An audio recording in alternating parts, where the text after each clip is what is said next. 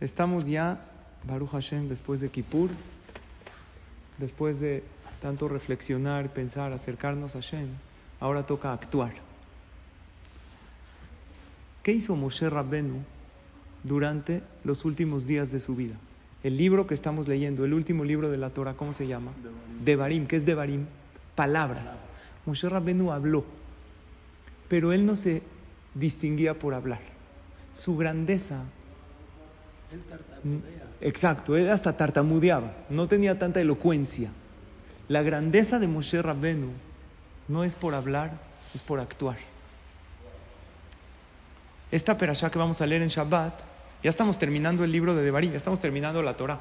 Esta perashá, ¿cómo se llama? Haazinu. ¿Qué es Haazinu? Escuchen. La última que vamos a leer en Simchat Torah, Bezota Berajá. O sea, el que escucha, le recaen las bendiciones. Pero la perashá que leímos el Shabbat pasado se llama Vayelech. Caminó Moshe. ¿Por qué la Torah dice? Y caminó Moshe y habló. ¿Para qué me dice caminó? Como que está irrelevante, ¿estás de acuerdo o no? Caminó y habló. La Torah te enseña. Recibió orden. Muy bien, pero por, gracias. la mitzvot. Baruch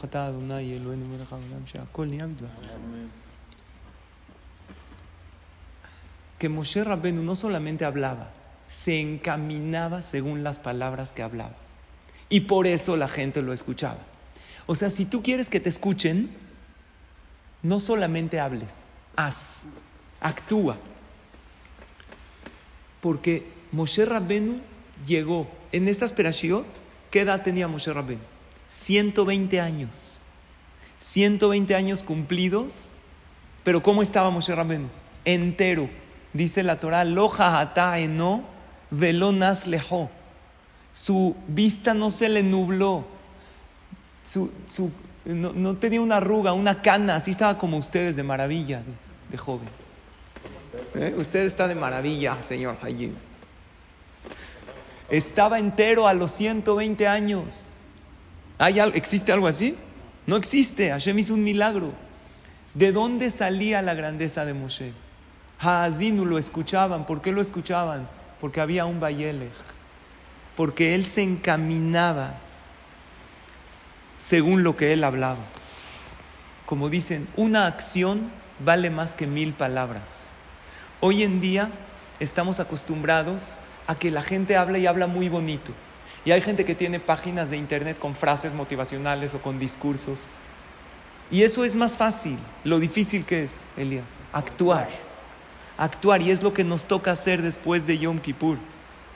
Dicen en nombre de Albert Einstein, educar con el ejemplo no es una manera de educar, es la única.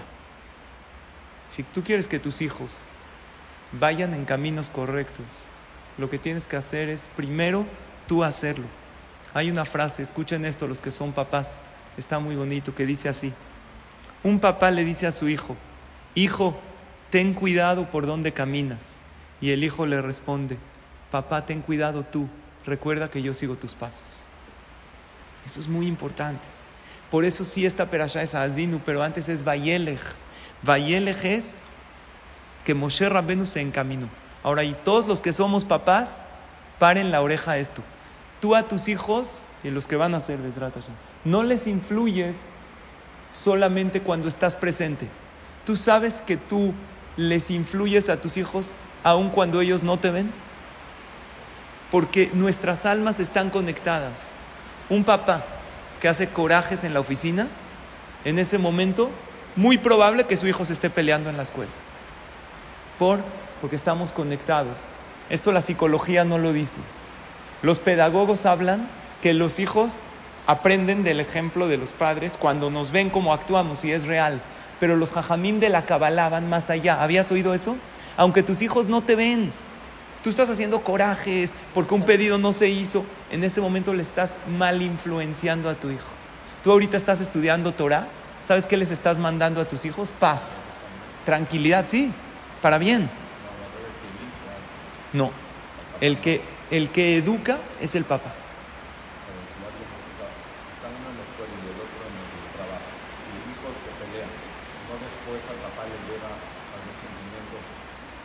Eh, lo que está escrito es, lo, como los hijos vienen de los padres, cualquier actitud, esto la pedagogía no lo habla, la Kabbalah lo habla, cualquier actitud negativa o positiva de los padres influye a los hijos.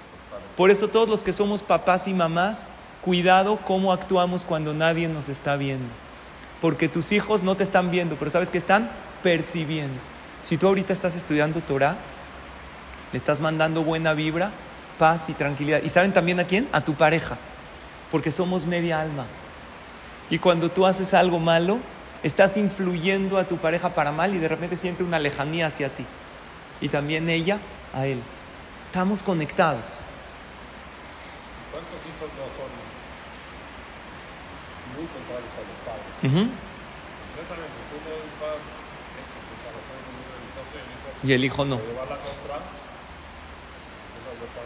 Entonces, tenemos que saber algo. Los hijos tienen libre albedrío. Los hijos aprenden de los padres, pero ellos deciden. Y por eso no tenemos que aferrarnos, haz así o no hagas así. Yo siempre le digo a mis hijos, ya los que ya son mayores, ya desde adolescencia en adelante, yo puedo darte, decirte el camino, intentar darte el mejor ejemplo, pero la decisión es tuya. ¿Qué más puedo hacer? Sí, muchas veces, y no nada más cuántos, muchas veces los hijos, para demostrar que ya soy independiente, hacen lo contrario a los padres. Tú eres A, yo B. Pero tenemos que saber una cosa. En carácter, en tranquilidad, en paz. Generalmente los hijos van a tener el mismo carácter que los padres. Generalmente si nosotros nos mantenemos serenos y tranquilos, los hijos van a aprender. Y estoy hablando hoy de qué? De sí hablar, pero más que hablar, actuar. La Torah nos dice con esa palabra, ¿sabes por qué Moshe Rabbenu fue el más grande de todos los profetas? ¿Sabes por qué Moshe? Me lo acerco más para que se oiga, porque hay un poco de lluvia y ya me quedé casi sin voz, Yom Kippur. ¿Sabes por qué Moshe Rabbenu era grande y no hubo otro profeta como Moshe? No por todo lo que habló. Hay gente que tenía, como usted dijo, Jaime, mucho más elocuencia. Moshe Rabbenu era tartamudo, no era elocuente en sus palabras, pero actuó. Pero Bayelech, como Bayelech, la gente Haazinu lo escuchó y recibieron todas las bendiciones de Hashem. Dicen que hay cuatro tipos de maestros. Todos en la vida tenemos que ser maestros. Nos toca ser alumnos y maestros. ¿Estamos de acuerdo? De todas las personas tienes que aprender algo, porque nadie se cruza en tu vida por casualidad. Y a todas las personas que te topas, les tienes que dar lecciones positivas. Porque todos, queramos o no, somos maestros. Dicen que hay cuatro tipos de maestros. Un maestro mediocre dice, un maestro mejor explica, un maestro superior demuestra, pero un maestro excepcional inspira. ¿Qué tipo de maestro eres? Cuando te preguntan algo, cuando estás con tus hijos, con tus amigos, con tus empleados, ¿qué es lo que tú haces? ¿Les dices lo que hay que hacer? O a lo mejor les explicas por qué tienes empleados, les, les explicas. O les demuestras que, tienes que, que tiene que ser así, o los inspiras. ¿Y sabes cómo inspiras? Con ejemplo, actuando, con acciones. Y nosotros vemos los grandes jajamim de Am Israel. Absolutamente todos los que se llaman Gedolim, muy, muy grandes jajamim, lo que nos inspira de ellos son sus acciones. En el Pirkei Avot es un, un libro que está lleno, una maseje de Mishnah, de enseñanzas de jajamim. Y hay varias frases y enseñanzas de muchos jajamim tanaim. Y en muchas ocasiones el Pirkei Avot dice, Huaya Omer. ¿Qué es Huaya Omer en hebreo? Él solía decir, o él decía. Pero ¿por qué dice Huaya Omer? ¿Qué dice U Omer? O U Amar. ¿Qué es Haya? En hebreo, Haya es era. Él era y decía. O sea, el jajam no nada más te decía no hables la shonara. Él lo hacía. Cuando había un lugar donde hablaban la shonara, simplemente se paraba y se iba. Este jajam que te decía cuida tu boca, era un jajam que jamás lo escuchabas sacar algo malo de su boca. Este jajam que te decía cuida tu temperamento y no te enojes, era un jajam que no nada más te lo decía. Era un jajam que con sus acciones que te lo demostraba. Por eso Uhaya, Omer, primero él era y luego decía, y para la otra, que le des una plática motivacional a un amigo o un consejo o le quieres transmitir sabiduría a tu hijo, asegúrate que primero tú lo practicas. Porque ¿de qué sirve dar las mejores lecciones a los demás si uno no las lleva a cabo? ¿Estamos de acuerdo? El niño ve una contradicción. Mi papá dice, ah, ya se ve. ¿Qué es más fuerte para el niño? Tenemos que decir qué es lo bueno e intentar nosotros trabajar en ello. Y si tu hijo te dice, pero pa, tú también, estoy, estoy trabajando en eso. Y deberá trabajar. Que tu hijo te vea que estás trabajando en eso. A mí me ha tocado varias veces, buenas tardes, que hablo con padres. Es que mi hijo es muy enojón, muy explosivo, se enoja con sus hermanos, les pega. Yo siempre les pregunto, con todo respeto, ¿cómo reaccionan ustedes ante situaciones? Pero con, o sea, ah, no juzgo a nadie. ¿Cómo reaccionas ante situaciones que no salen como tú quieres? ¿Con calma y con tranquilidad y con paz y con emuná? ¿O lo contrario? La mayoría de las veces la respuesta es, sí, la verdad yo no siempre me controlo. ¿Qué quieres de tu hijo? Te está viendo y cuando no te está viendo, como les expliqué, también influye en ellos. Entonces trabajémonos primeros nosotros, primero nosotros, antes de influir a los demás. Les voy a contar un más espectacular. Hay un jajam muy conocido en Estados Unidos, se llama Rab Efraim Shapiro. Él es un gran conferencista, da clases. En una ocasión estaba en Florida, en la Florida, y fue a un mall, a un eh, shopping center un 25 de diciembre. Él dice, es la peor idea que se te puede ocurrir. No sabía. Con un rabino puede pasar que se le va la fecha gregoriana. ¿Por qué? ¿Por qué no es una buena idea? Porque está repleto todo, porque la gente está haciendo las últimas compras, porque es un día feriado y, pues los goim no trabajan y estaba repleto. Estaba con sus hijos caminando ahí en el mall y había tanta gente que él decide sentarse en una banquita a descansar. Le dijo a sus hijos, necesito descansar, hay mucha gente. Ahí en los pasillos del mall se sienta y al lado de él había una señora eh, afroamericana. Y el jajam, pues de Jerez, educación, ve que es 25 de diciembre, le dice a la señora, Happy Holidays, felices fiestas. Y la señora le dice, Hanukkah Sameach para ti. ¿No? No era judía, era de piel oscura. Pero no le dijo Hanukkah Sameach, se lo dijo bien pronunciado. Así que, no como los Goyim Happy Hanukkah, no. Hanukkah así con Het, o a lo mejor eh, era Ashkenazi, Afreilach en Hanukkah, se lo dijo. Y el Jajam la, la voltea a ver sorprendido. Dice, oye, como que qué bien lo pronuncias. Y la señora le dice que tú te sorprendes porque yo sé decir Hanukkah Sameach. Dijo, no es lo único que sé, sé más cosas. Dijo, ¿qué sabes? Dijo, Pesach Kasher Besameach, pero así bien pronunciado. Tizkule Shanim Rabot Ne'imot Betovot. Le empezó a decir todos nuestros saludos. ¿Qué más le dijo? Hodesh Tov, eh, Purim Sameach. Me dijo, me sé todo y no nada más me sé eso. Me sé y no soy judía. No es judía. Me sé sus saludos, me sé muchas de las costumbres de los judíos, me sé muchas leyes, muchas alajot. Eh, empezó a decir Hag Sameach, eh, y Shabbat Shalom, todo, todo Alamak, todo se sabía. Dijo, ¿de dónde una señora no judía se sabe los saludos y las costumbres y todo y hasta lo pronuncia bien? Le dijo, mira, no te sorprendas. Yo hace unos años trabajé en un hotel donde hay todo comida kasher. Entonces, es muy cómodo para familias hospedarse en el hotel. Venían un Shabbat, venían un Sukkot, había viajes de Pesach. Y trabajé muchos años en el hotel, ahí en el servicio. Y todos nuestros clientes eran judíos.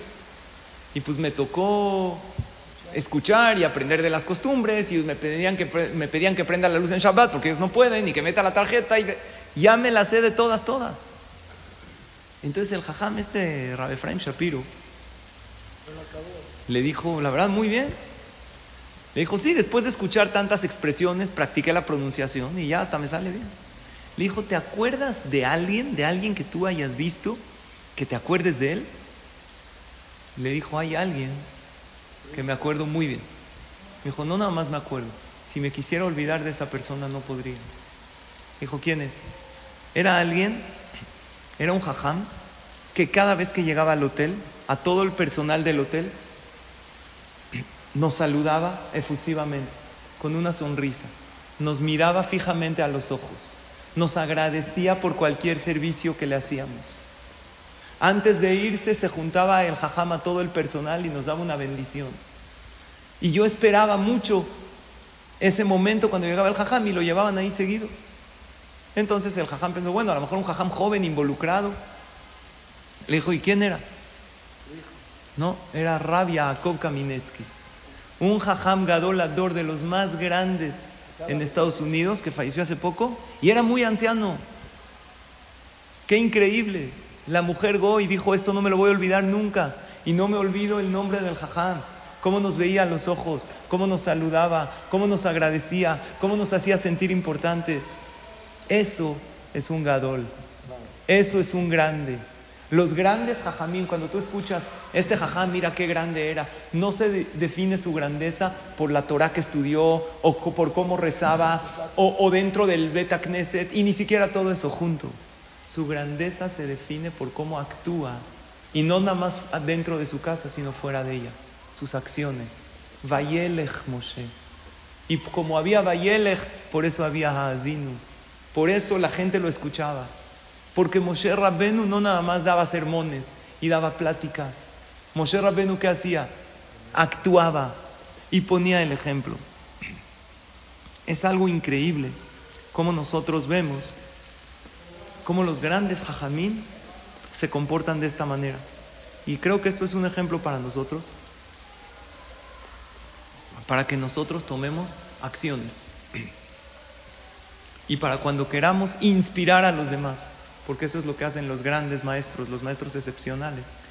Primero, nos veamos al espejo, a ver si aquello que yo quiero transmitir, yo lo hago.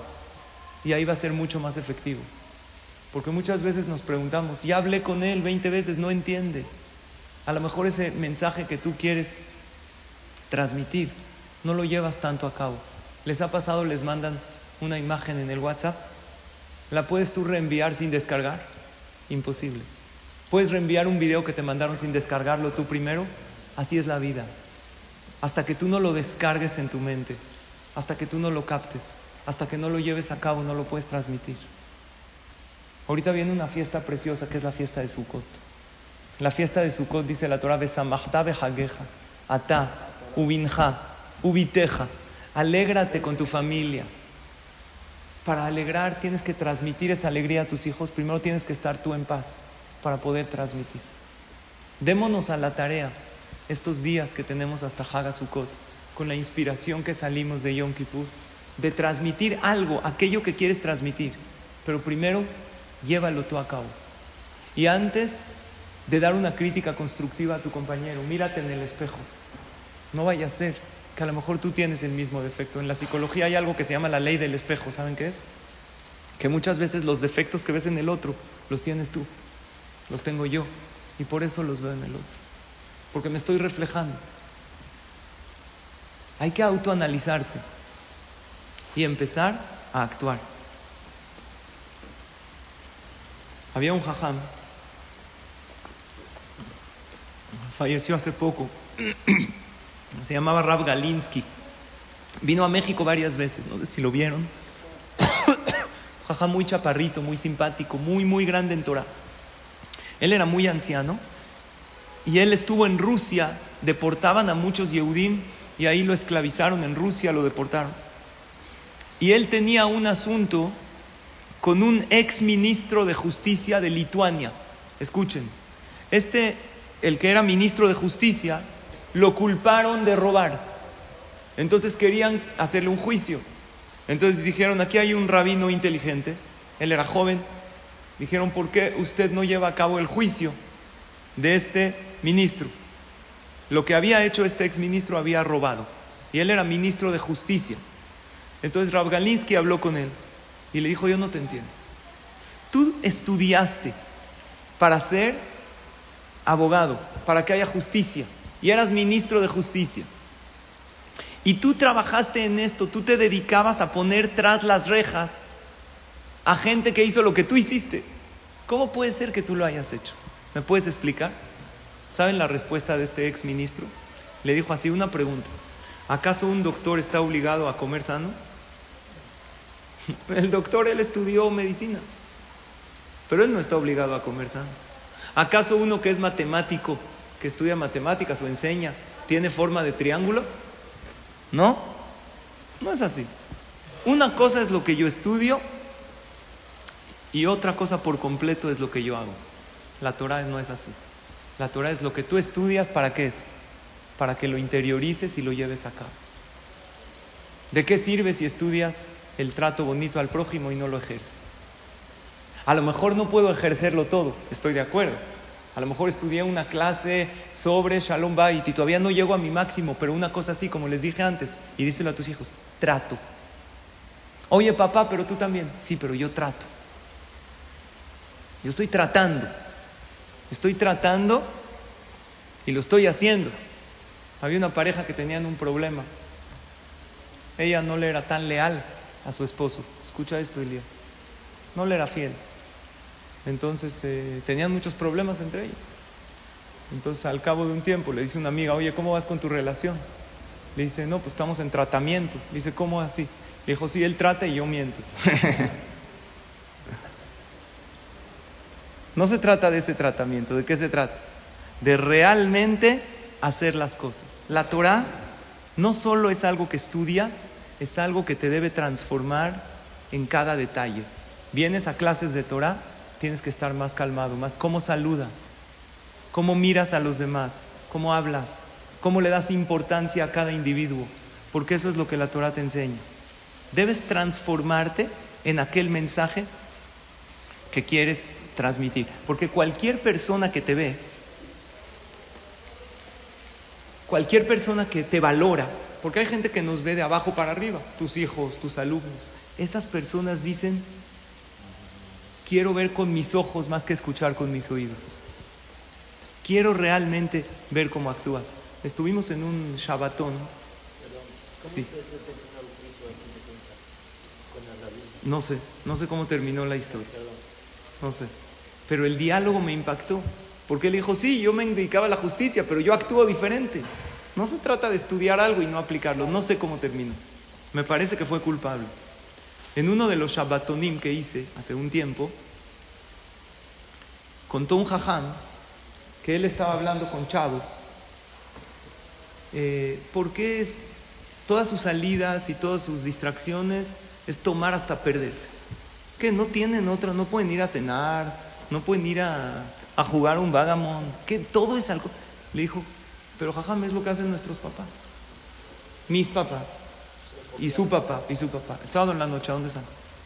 ¿Qué quieres de ellos? Eso es una cosa que contó un jajam. Y yo tengo una anécdota personal. Que yo hablé con un niño que también su mamá me dijo que se enoja mucho o que esto. Hablé con él y le dije, mira, fíjate que esto es importante estar. Me dijo, mi mamá es la más enojona de la casa. Todo el tiempo se enoja, todo el tiempo grita. Entonces, ¿qué hago? Yo les pregunto a ustedes, si mi pareja se enoja, porque una señora me dijo, ¿qué hago? Mi esposo es así. Dije, bueno, aunque sea tú sé la fuente de paz en tu hogar. A él no lo puedes cambiar, porque el Shalom Bait no se trata de cambiar a la pareja. El Shalom Bait es un trabajo personal. Aunque sea tú sé esa fuente de paz. Es más, si tu esposo, tu esposa es alguien con un temperamento fuerte, entonces tú sé el humilde de la casa, para que aunque sea tus hijos tengan ese lado. Porque eso sí, si intentas cambiar a tu pareja, generalmente es contraproducente. La Torah nunca dice educar a tu pareja, dice Beshinantam levaneja. A tus hijos sí. A tus hijos los tienes que educar. A tu pareja la tienes que aceptar tal y como es. Entonces, esa es la realidad y bueno, tenemos que concluir, pero este es el mensaje que les quiero transmitir. El mensaje que les quiero transmitir es, para que haya ha'azinu, tiene que haber antes un bayelej, un bayelej, un actual. Y eso fue lo que hizo grande a Moshe Rabbenu. Había un, unos chavos, ¿no? Que tomaban todo. Entonces dijo, ¿por qué, ¿por qué tomas tanto? Dijo, a mí de niño me enseñaron que el alcohol se usa para sanar las heridas. Yo no soy alcohólico, nada más que estoy herido, entonces tomo para, para sanarme interiormente. Hay que enseñar la verdadera felicidad, cómo uno realmente se llena en la vida, con qué valores la Torah nos da, valores hermosos para realmente sanar nuestra vida, pero sanar nuestra alma, para que venga esa paz de adentro hacia afuera y para que seamos como Moshe Rabbenu, que Moshe Rabbenu fue alguien que no nada más habló, sino principalmente con su ejemplo actuó. Ojalá y lo logremos. Amén.